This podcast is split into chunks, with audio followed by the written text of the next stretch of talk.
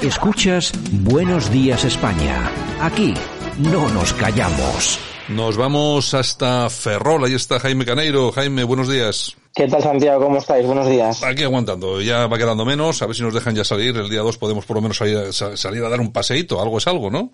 Sí, eso espero, yo también. yo como deportista que soy, lo estoy deseando. Lo que pasa es que conociendo este gobierno como es, pues seguramente que algo pasará para, no sé, para fastidiarnos. Bueno, si te parece, eh, vamos a hablar de temas muy relacionados con el tema del coronavirus. Vamos a dedicar hoy eh, nuestro espacio de dinerito a esa amenaza de derrumbe de la economía. Parece ser que hasta un 22% de caída este año en la economía española, lógicamente, que tiene mucho que ver con el, con el virus, ¿no?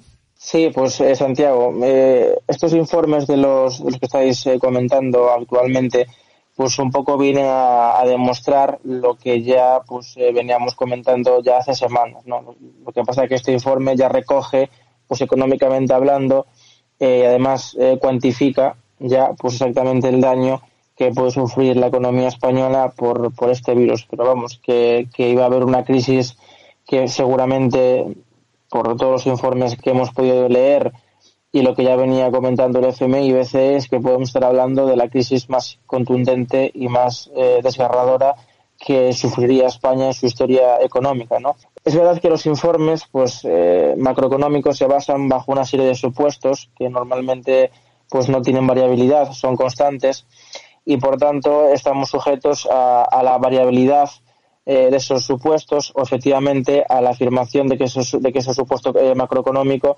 pues no se mueva, ¿no?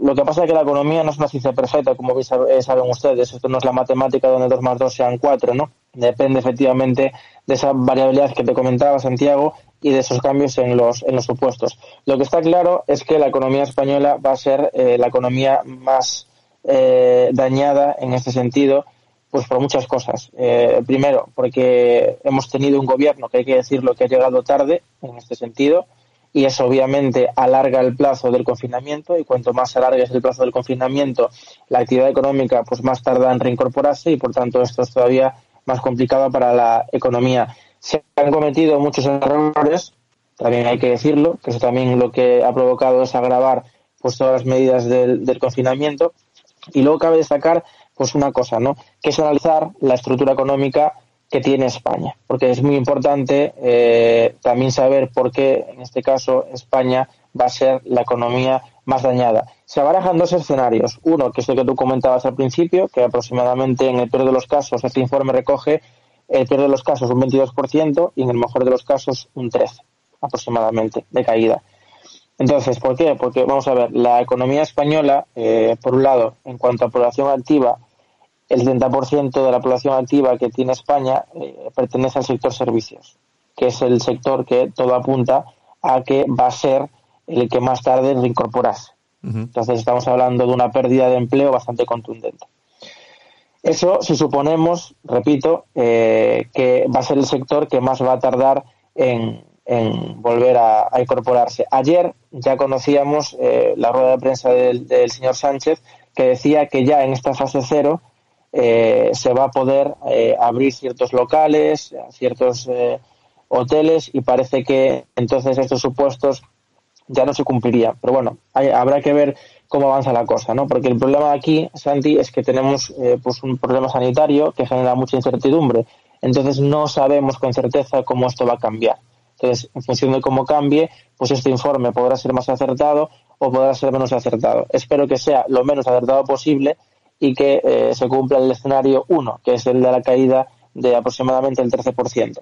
Y luego, desde el punto de vista del crecimiento económico, de la estructura del PIB español, cabe destacar que, por ejemplo, el 15% del PIB español pertenece al sector turístico, al turismo, a secas. Entonces, claro, también es uno de los sectores eh, que más va a tardar en reincorporarse. Entonces, un poco en resumen, para que la gente que nos escuche lo pueda llegar a entender por qué eh, ese informe es tan devastador contra la economía española? Pues sencillamente por tres cosas. Primero, por que hemos eh, respondido tarde y mal a la situación. Eh, en segundo lugar, porque durante las medidas que se han tomado ha habido muchos errores, que también eso ha afectado.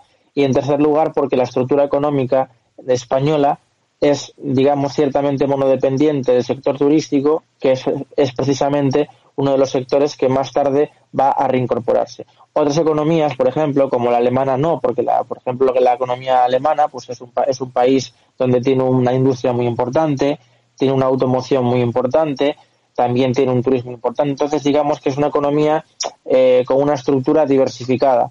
Entonces, claro, eh, aunque el turismo sea lo que más eh, tarde vuelva, tiene otros sectores que ya pueden estar funcionando y que a su vez contabilizan un importante PIB alemán. Además de que obviamente pues se ha atendido esta pandemia a tiempo y ya ahora mismo a día de hoy en Alemania se está pudiendo salir a la calle, verdad, con restricciones y poco a poco, pero la cosa parece eh, pues que va eh, a mejor.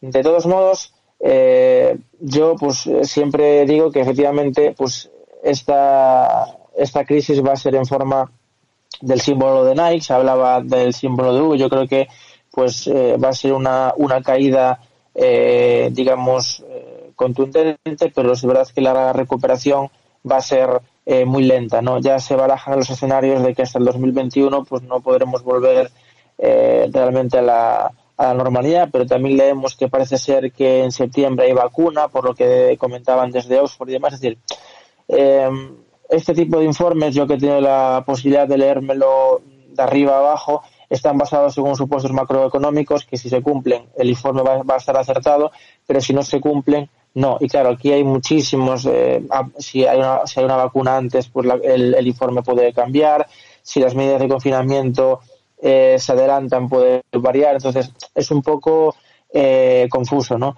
Lo que sí está claro, Santiago, es que la crisis va a ser muy, muy, muy grave, eh, tenemos que ser realistas y tenemos que afrontarla de la mejor manera posible.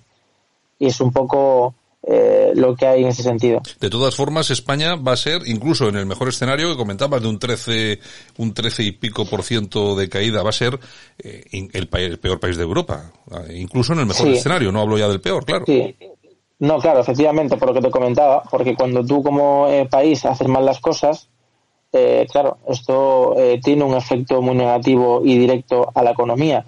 Si aquí en enero, cuando ya había los informes de la OMS que pedían por favor que no se hicieran actos con gente, que se tomaran medidas, si esto se hiciese cuando tocaba, pues probablemente ahora que estamos ya entrando prácticamente en mayo, pues seguramente ya estaríamos en la calle porque estaríamos hablando de que la, de que la pandemia se hubiese actuado en enero eh, y tendríamos pues un confinamiento en febrero marzo y podríamos empezar la desescalada eh, mediados finales de abril y ahora estaríamos en la calle. Y ahora en el, en el mejor de los casos el presidente del gobierno ayer dijo que la normalidad volvería el 25 de junio es decir nos quedaría todavía más de un mes por delante claro. Entonces bueno, el escenario, el escenario es, es bastante, bastante complicadete y me imagino que vamos a, vamos a verlo en, en muy poco tiempo. Las cifras de paro ya empiezan a ser escalofriantes. Había cifras ya que, bueno, que, que creo que no se corresponden con la realidad, porque yo creo que son mayores de las que están diciendo. Pero bueno, en fin, lo vamos a ver, lo vamos a ver en cuanto se regrese un poco a la, a la normalidad, que yo creo que lo que dices tú todavía falta. Y bueno, lo iremos, lo iremos analizando aquí en Buenos Días España. Además, si me permite, Santi, muy brevemente y para terminar, eh, también es muy importante hablar de, otros factores, como por ejemplo las medidas que ha tomado la Unión Europea, que claro, una cosa es el papel y boli, y otra muy distinta es que esas medidas se vean en la realidad, ¿no? Porque la economía es muy importante la macro, pero también la micro, es decir, las empresas, autónomos y, y los particulares, ¿no? También tienen que ver de manera efectiva esas medidas, que por supuesto podrían eh, modificar ese supuesto macroeconómico y mejorar ese, ese, informe. Y luego también está el grado de solvencia que pueden llegar a tener las familias y las empresas, ¿no? A ver cuántas son capaces de aguantar, tanto familias como empresas. Entonces, si todo esto más o menos se sostiene, pues podríamos ir al escenario 1, que es el del 13%. Y si cualquier de estos agentes o supuestos eh, se cumple, pues seguramente estamos hablando de una caída del, del, del 22%, que eso sería una caída económica que para que la gente nos entienda por encima de la caída que sufrió España después de la guerra civil. Ni más ni menos. Bueno, Jaime, pues nada, seguimos hablando de economía aquí en Buenos Días España y analizando qué es lo que está pasando y lo que va a pasar. ¿De acuerdo? Perfecto, Santi. Gracias por, atender, por atendernos. Un abrazo. Escuchas Buenos Días España. Aquí no nos callamos.